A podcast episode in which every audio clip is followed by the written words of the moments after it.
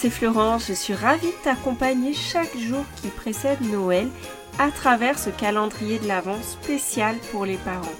Chaque matin, tu recevras directement ton audio fait avec amour pour te booster, t'encourager dans ta mission de parent.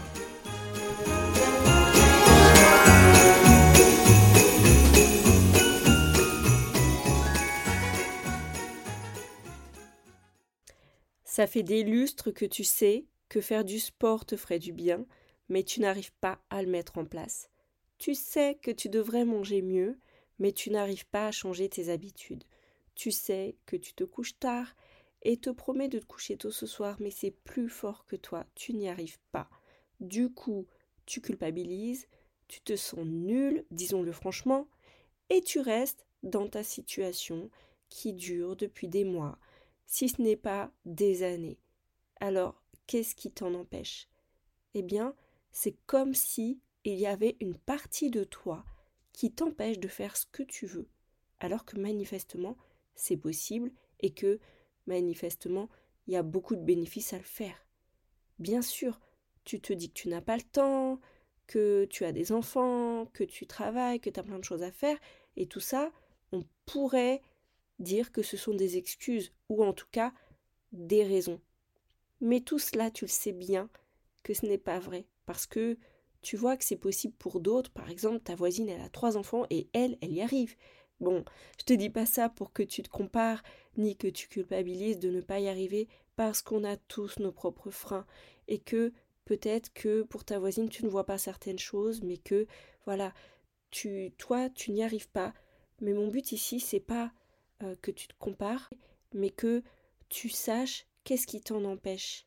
Et que tu comprennes que quand c'est possible techniquement, qu'il n'y a pas de choses qui t'en empêchent réellement, ce qui t'en empêche, c'est peut-être une intention qu'il y a derrière. Peut-être que quand tu ne fais pas quelque chose, quand tu fais autre chose, c'est qu'il y a une bonne raison, une raison dont tu n'as pas tout de suite conscience. Il n'y a pas une raison rationnelle en fait. Par exemple, tu veux faire du sport, tu te dis que tu voudrais commencer par marcher un petit peu tous les jours, pourtant tu n'y arrives pas. Et là, euh, si tu identifies un petit peu ce que tu fais à la place, ça peut être parce que tu discutes avec tes collègues le midi et du coup tu, tu oublies d'y aller. Même en télétravail, bah, tu fais des choses de la maison à la place, tu lances une machine, tu fais la vaisselle. Et là, c'est comme si il y avait une partie de toi qui considère que c'est plus important, par exemple, de faire les tâches ménagères parce que ça te fait gagner du temps quand les enfants ne sont pas là, pour profiter plus de le soir. Ou que c'est important d'être avec tes collègues parce que ça comble une valeur forte pour toi de connexion. Et pour changer, ça demande d'identifier la raison en fait de ce comportement que tu veux arrêter. Si à la place d'aller marcher, en fait, tu te rends compte que systématiquement tu fais des tâches, d'autres tâches, eh bien, si tu sais quelle est la bonne raison derrière, tu vas pouvoir trouver comment combler cette bonne raison autrement. C'est quelque chose que je fais lorsque j'accompagne en coaching, quand il y a des, choses qu'on veut réellement faire mais qu'on n'arrive pas à faire. Il ne s'agit pas de se le dire, il ne s'agit pas de prendre une bonne résolution en début d'année pour y arriver. Toutes les fois où tu t'es dit je vais à la salle de sport et puis que finalement tu n'y vas pas, eh ben c'est qu'il y a une bonne raison derrière. Il y a peut-être une peur aussi, ça peut être une peur. Soit c'est quelque chose qui, te fait peur, ça peut être le regard des autres par exemple dans la salle de sport. Et, ça, ton cerveau, il, il va identifier, tu vois, comme un petit danger pour toi tu risques en fait de supporter le regard des autres ou de ne pas réussir à faire, euh, par exemple, euh, si tu t'inscris à un cours collectif, de ne pas réussir à suivre les autres et de te sentir gêné en fait. Et pour t'éviter cet inconfort, eh bien en fait, il te trouve tout un tas de choses euh, plus intéressantes à faire, en tout cas que tu arrives sans trop de difficultés, sans trop d'efforts et qui te donnent une satisfaction immédiate. Et une fois que tu identifies ce que c'est, ça va être plus facile de travailler là-dessus. C'est tout un processus au niveau euh, du cerveau et on n'est pas forcément conscient de ce qui bloque.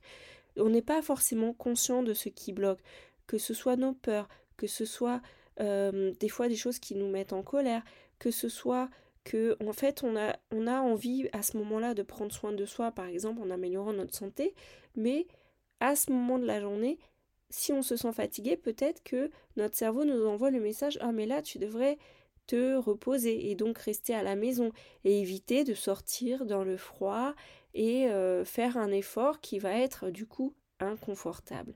Donc tout ce processus dont tu n'as pas forcément conscience, c'est pas en fait en cherchant des astuces extérieures que tu vas le trouver. Ça, ça va te demander de prendre un temps pour te poser, de parler de tes difficultés et de pouvoir identifier quel est le vrai sujet.